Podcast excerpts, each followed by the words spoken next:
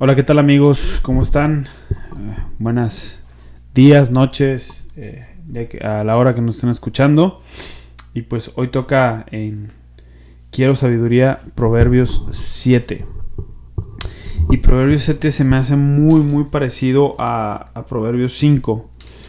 Este, porque vuelve a advertir sobre el adulterio y sobre meterte con otras, eh, con otras mujeres, eh, sobre el ir cayendo en las redes de esa parte donde podemos ser seducidos muy, muy fácilmente. Y pues me llama la atención porque son tres capítulos seguidos casi. Eh, el 5, el 6 también lo menciona en una menor proporción, pero lo menciona. Y el 7 en toda su extensión. Eh, menciona que debemos de, permanecer eh, fuera de esa parte del, adulterio. Y en este caso el adulterio lo menciona como de las mujeres inmorales o de la prostitución o de caer en las manos de alguna mujer que no sea tu esposa, de tener alguna relación con una mujer que no sea tu esposa, tu pareja.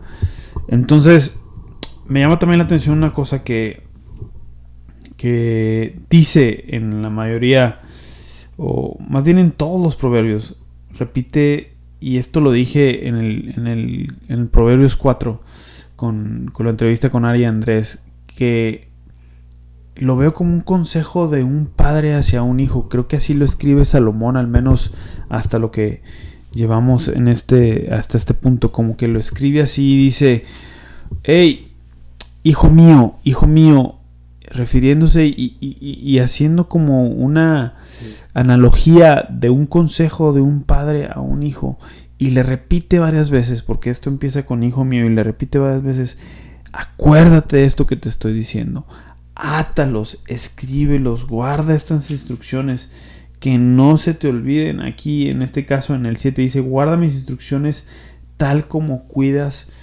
tus ojos así lo dice, tal como cuidan tus ojos. O en, hebreo o en otras eh, traducciones dice la niña de tus ojos y no significa la niña como la mujer de, tus ojos que esperabas. La niña de los ojos es la niña es una parte del ojo que es muy sensible y que hay que cuidar. Entonces, este, eh, o sea, dice que atesoremos esto y que lo cuidemos también, también, también. O sea, que y cuidar no es de que lo guardes y, nada más se quede en el, en el, texto, se quede en la teoría, sino que vaya un poco más allá y, se ponga en práctica. Entonces, habla mucho acerca de esta, de esta relación en la que podemos caer, tanto hombres como mujeres, pero específicamente se refiere al hombre. Yo creo que en específico, porque es el que se ve más tentado por naturaleza a este tipo de situaciones, ya sea porque el hombre es más visual o cualquier otra cosa se va más tentado hacia esto. Y, y a diferencia del capítulo 5 o el capítulo 6, el capítulo 7 va desglosando, va desmenuzando poco a poco cómo es que puedes ir cayendo en ese problema. Y te va diciendo que poco a poco se va acercando a ti. No es algo que pasa de un suceso, o sea, no es un suceso de un día para otro, en un segundo pasa, no, no, es algo que va seduciéndote poco a poco, que va de, poquito en poquito y no te das cuenta y luego te invita y luego tú le das, le dices que sí y luego te dice que sí y luego vas de otro lado y, y boom, y te empieza a describir cómo poco a poco empiezas a caer en las garras, en las garras de esa, de esa tentación de, de una mujer y, y pum, hasta que caes.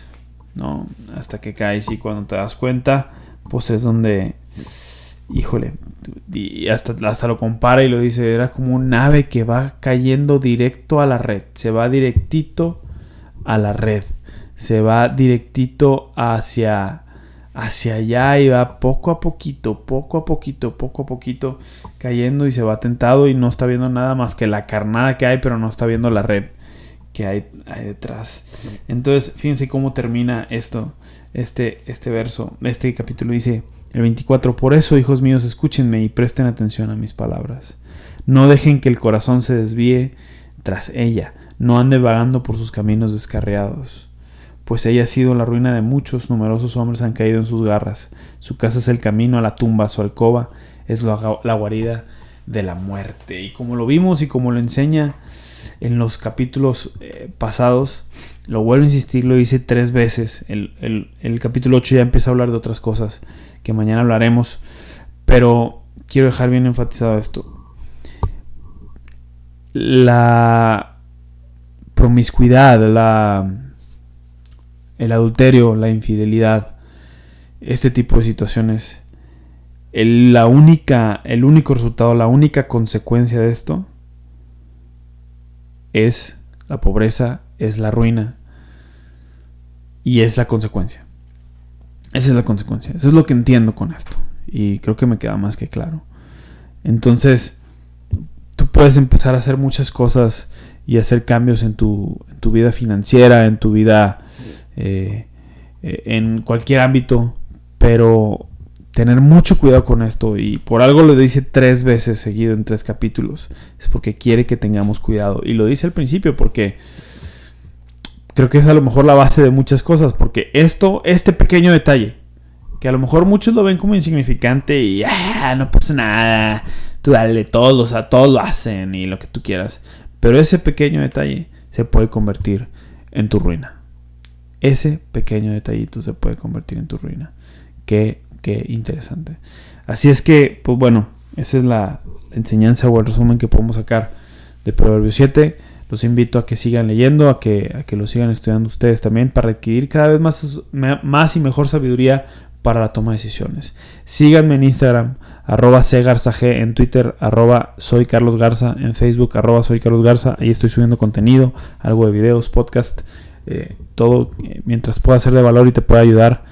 Adelante, estamos, estamos por servirte. Te recuerdo, soy Carlos Garza. Esto es Árboles Financieros y estoy para servirte. Hasta luego.